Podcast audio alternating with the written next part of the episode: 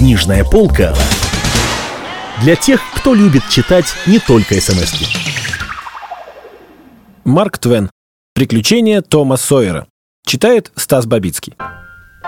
Чем больше Том старался сосредоточиться на уроке, тем больше приходили в разброд его мысли. Наконец он вздохнул, зевнул и бросил читать. Ему казалось, что большая перемена никогда не начнется. Воздух был совершенно неподвижен. Не чувствовалось ни малейшего ветерка. Из всех скучных дней это был самый скучный. Усыпляющее бормотание 25 усердно зубривших учеников навевало дремоту, как жужжание пчел. Там за окном, в жарком солнечном блеске, сквозь струистый от зноя воздух, чуть лиловатый и в отдалении, зеленели курчавые склоны Кардивской горы. Две-три птицы, распластав свои крылья, лениво парили в воздухе. На улице не видно было ни одной живой души, кроме нескольких коров, да и те дремали. Душа Тома рвалась на волю, рвалась к чему-нибудь такому, что оживило бы его, помогло скоротать эти скучные часы. Его рука полезла в карман, и лицо просияло радостной, почти молитвенной улыбкой. Потихоньку он извлек на свет коробочку из-под пистонов, взял клеща и выпустил его на длинную плоскую парту. Клещ, должно быть, тоже просиял, радостной, почти молитвенной улыбкой. Но это было преждевременно. Как только он, преисполнившись благодарности, пустился на утек, Том загородил ему дорогу булавкой и заставил свернуть в сторону. Закадычный друг Тома сидел рядом с ним, страдая так же, как страдал недавно Том, а теперь он живо заинтересовался развлечением и с благодарностью принял в нем участие. Этот закадычный друг был Джо Гарпер. Обыкновенно мальчики дружили всю неделю, а в воскресенье шли друг на друга войной. Джо вынул булавку из на курточки и тоже помог муштровать пленного. Игра с каждой минутой становилась все интереснее. Скоро Тому показалось, что вдвоем они только мешают друг другу, и ни тому, ни другому нет настоящего удовольствия от клеща. Он положил на парту грифельную доску Джо Гарпера и разделил ее пополам, проведя черту сверху донизу. «Вот», — сказал он, — «пока клещ на твоей стороне, можешь подгонять его булавкой, я его трогать не стану. А если ты его упустишь, и он перебежит на мою сторону, так уж ты его не трогай. Тогда я буду его гонять. Ладно, валяй, выпускай клеща». Клещ очень скоро ушел от Тома и пересек экватор. Джо его немножко помучил, а потом клещ от него сбежал и опять перешел границу. Он то и дело перебегал с места на место, пока один из мальчиков с увлечением гонял клеща, весь уйдя в это занятие. Другой смотрел с таким же увлечением.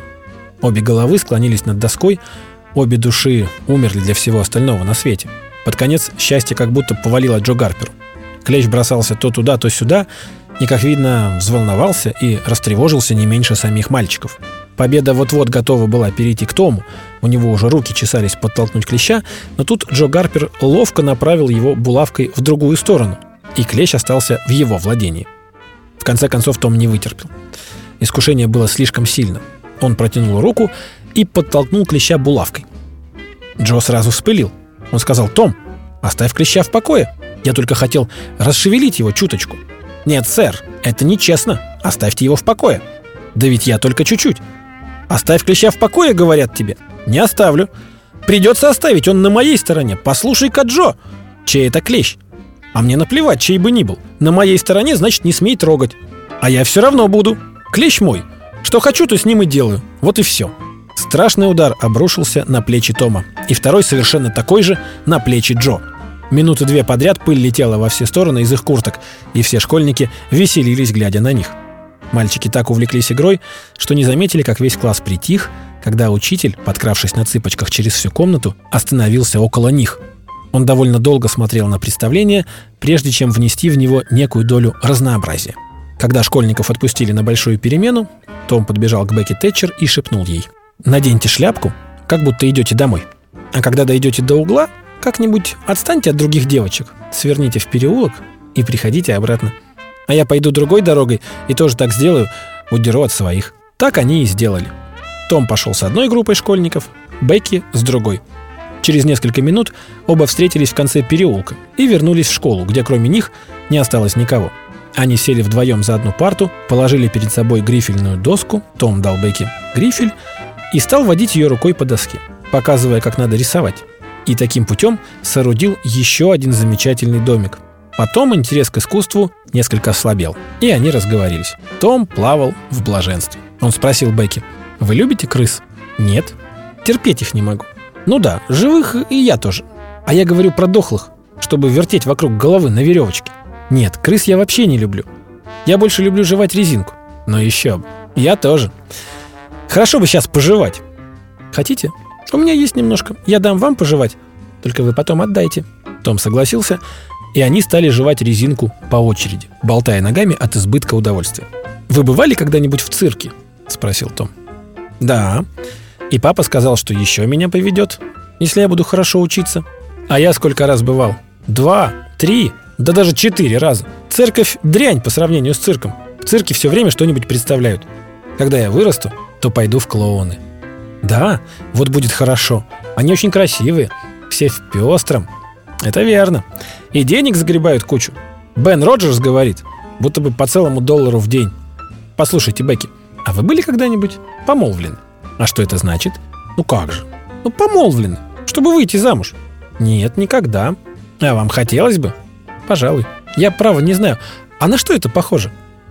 На что похоже? Да ни на что не похоже.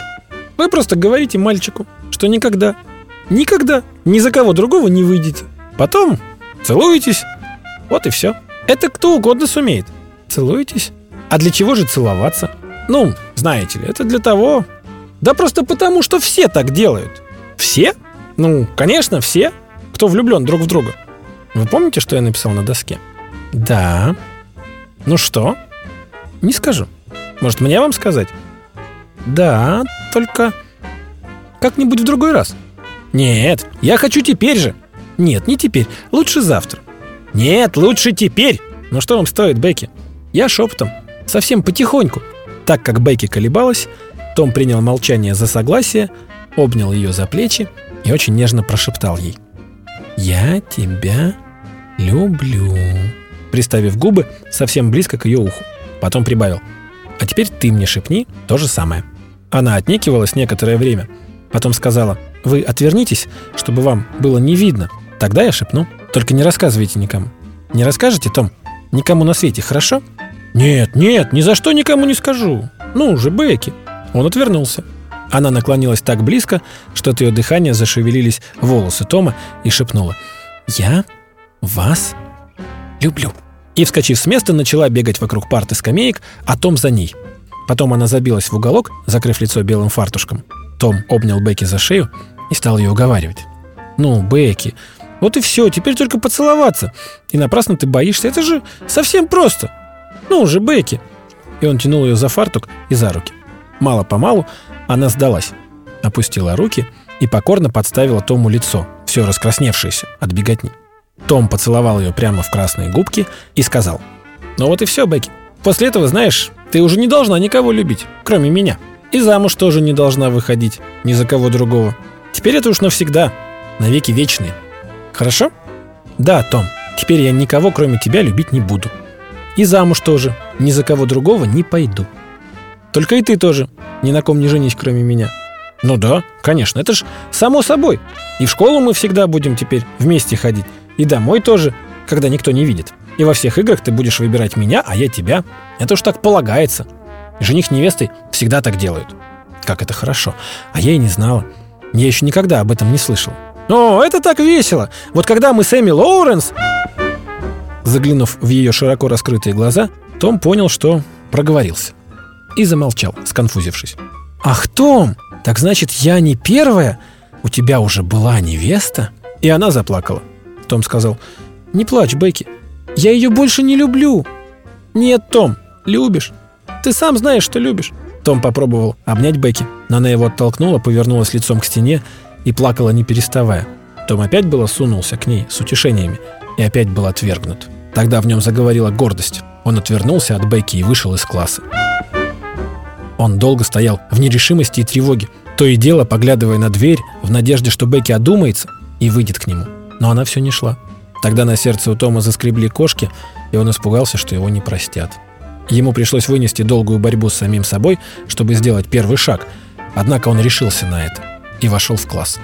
Бекки все стояла в углу, лицом к стене и всхлипывала. Том почувствовал угрызение совести. Он подошел к ней, остановился, не зная, как приняться за дело, потом нерешительно сказал, «Бекки, я... я никого не люблю, кроме тебя». Ответа не было, одни рыдания.